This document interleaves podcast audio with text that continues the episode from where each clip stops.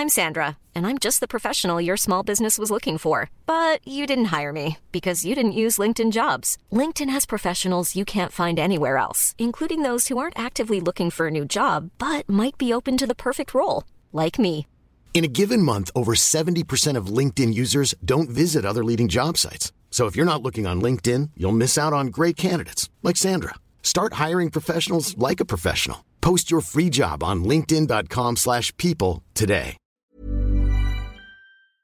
Vamos a conversar ahora con Carlos Valenzuela, el secretario de la Comisión de Hacienda y Crédito Público de la Cámara de Diputados. Ya lo tenemos en la línea. ¿Cómo está, diputado? Buenos días.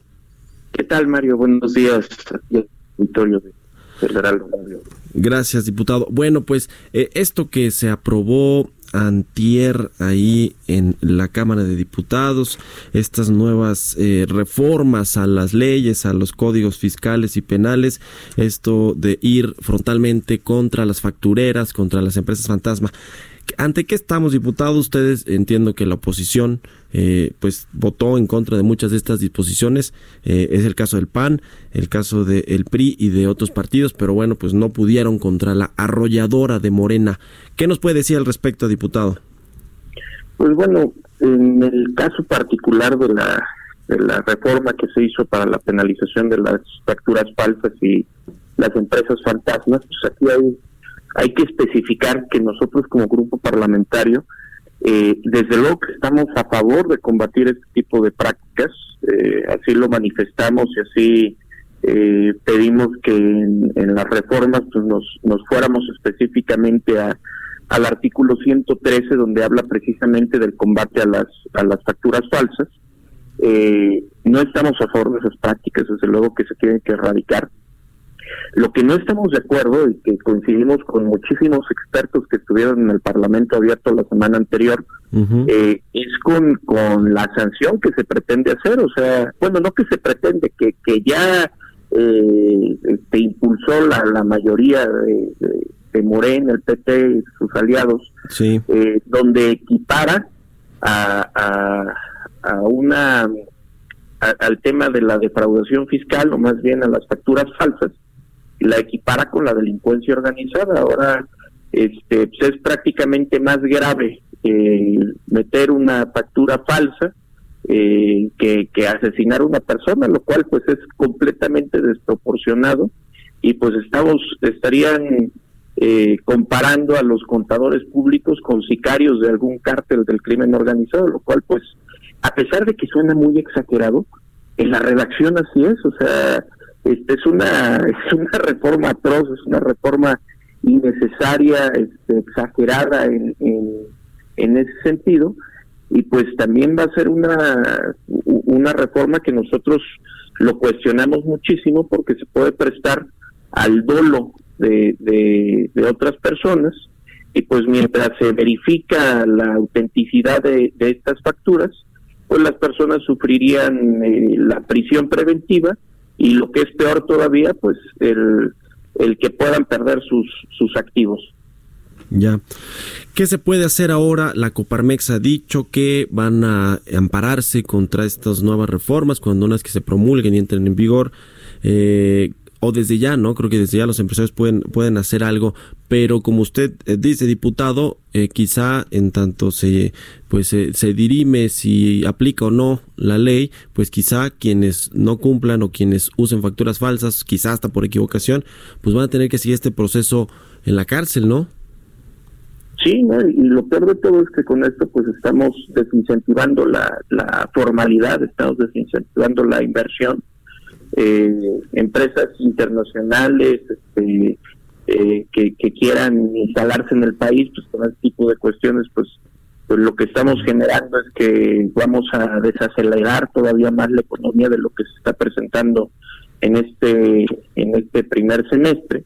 Eh, y desde luego que, que pueda haber, hubo reservas por parte de nosotros como oposición, eh, tratamos de sensibilizar al, a Morena para que pudieran hacer una adecuación, sobre todo porque tenemos que dejar en claro que, que, puede existir el dolo y que puede interpretarse como una ley garrote, una ley de terrorismo fiscal, eh, dejamos en claro que esperaríamos que los primeros que, que salgan este, perjudicados por esta ley no sean los empresarios de la oposición, porque si no sería sería este, una medida que nosotros estamos anunciando que sería autoritaria, que sería para para inhibir a la misma oposición, a las personas que no crean igual, o a las personas que no piensan igual que, que el gobierno en turno, y pues sería muy lamentable que esto se diera porque pues estaríamos en una regresión en, en nuestro país. Ya. Ahora, en lo que tiene que ver con la miscelánea fiscal, del el paquete económico del próximo año, ahí parece que sí, eh, pues hubieron eh, varias concesiones, ¿no? Por parte de los diputados, ahí en el tema de no grabar a las ventas directas, por ejemplo, no se le, eh, pues se puso esta actualización de impuestos a los refrescos, también se relajó un poco la regulación fiscal en términos de las plataformas digitales, es decir, ahí sí hubo ciertas concesiones, no eh, digamos, cambiaron una cosa por otra, es decir, que se aprobaran estas leyes y reformas a los códigos fiscales y penales, y a cambio, pues le dieron un dulcecito a los empresarios y a quienes pidieron que no se aprobara una ley tan dura? Pues, pues hubo mayor sensibilización por parte de la Secretaría de Hacienda en este sentido.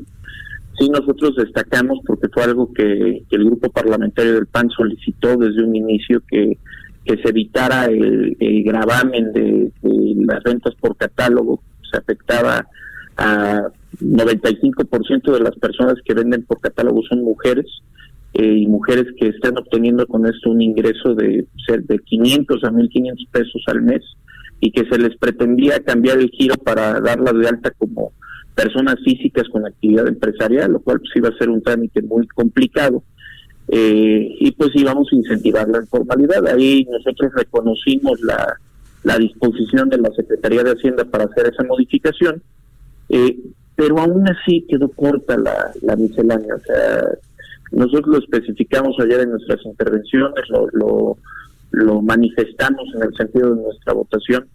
Eh, la, la reforma quedó corta porque, por ejemplo, en casos particulares como el de las bebidas azucaradas hubo un avance, pero no del todo, porque no, no pasó y no permeó, por ejemplo, a las bebidas energetizantes. Entonces lo que solicitamos es que en bebidas energetizantes se pudiera homologar con el de bebidas azucaradas eh, el impuesto que se pretende grabar.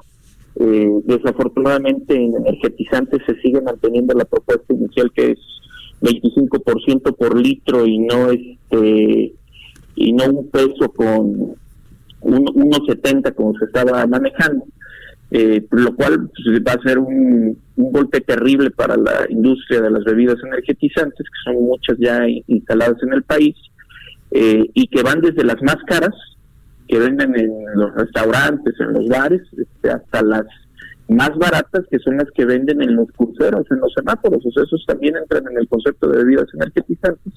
Y pues lamentablemente, si no se hace una modificación el día de hoy con alguna reforma que nos pueda eh, aceptar el grupo mayoritario, pues lo que vamos a ver es que muy probablemente este, estas empresas que son europeas, colombianas, en su mayoría, este, y, un par de empresas mexicanas, pues puedan migrar a, a, otros países donde pueda ser este, donde puedan tener mayores mayores rendimientos.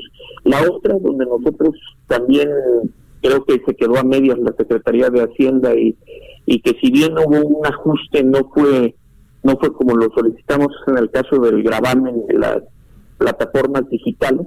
eh, si bien hubo algunas adecuaciones, pero sigue sigue manteniéndose algo que nosotros mencionamos que era lo más peligroso en esta en esta iniciativa, que era el de la suspensión temporal de las aplicaciones o de las plataformas. Sigue apareciendo el, el esquema de la suspensión. La suspensión es terrible porque es, es censura, o sea, estaríamos desatendiendo recomendaciones internacionales, estaríamos desatendiendo eh, lo que hacen los países de, la OCDE, integrantes de la OCDE. Eh, no podemos incentivar la censura ni el bloqueo de, plataformas digitales. Sí, desde luego que debemos de impulsar el gravamen de, estas de estas empresas y, y, las empresas digitales también están de acuerdo en, en, pagar impuestos, que muchas de ellas ya los pagan. Este, Mario, muchas de ellas ya los pagan sobre todo por el, por el concepto de publicidad, que es por lo que más se, se, este, se, está recaudando, pues ya lo están pagando. Entonces, simplemente era complementar eh, a, los pagos que se hacían, pero no estamos de acuerdo en, el, en que en el caso del incumplimiento se, se realice lo que se le conoce como el kill de suite, que es pues, censurar prácticamente una plataforma que de la noche a la mañana nos quedamos sin Facebook, sin WhatsApp, sin Instagram, sí. Este, que eso es lo que se está proponiendo y pues esperaríamos que, que el día de hoy sí se pueda hacer una regulación porque iría en contra de normas internacionales de libertad y acceso a la información. Bueno, muy bien, diputado, pues vamos a estar eh, pendientes, atentos a lo que se mande finalmente al Senado y bueno, pues cuál es el derrotero también ya finalmente de la miscelánea fiscal y de todo el paquete económico del próximo año. Le agradezco mucho, diputado Carlos Valenzuela, secretario de la Comisión de Hacienda y Crédito Público de la Cámara Baja, que nos haya tomado la llamada. Muy buenos días. Buenos días, Mario. Gracias a ti por el espacio. Saludos al público. Mom deserves the best, and there's no better place to shop for Mother's Day than Whole Foods Market. They're your destination for unbeatable savings, from premium gifts to show-stopping flowers and irresistible desserts. Start by saving 33% with Prime on all body care and candles. Then get a 15-stem bunch of tulips for just $9.99 each with Prime. Round out Mom's menu with festive rosé, irresistible berry chantilly cake, and more special treats. Come celebrate Mother's Day at Whole Foods Market.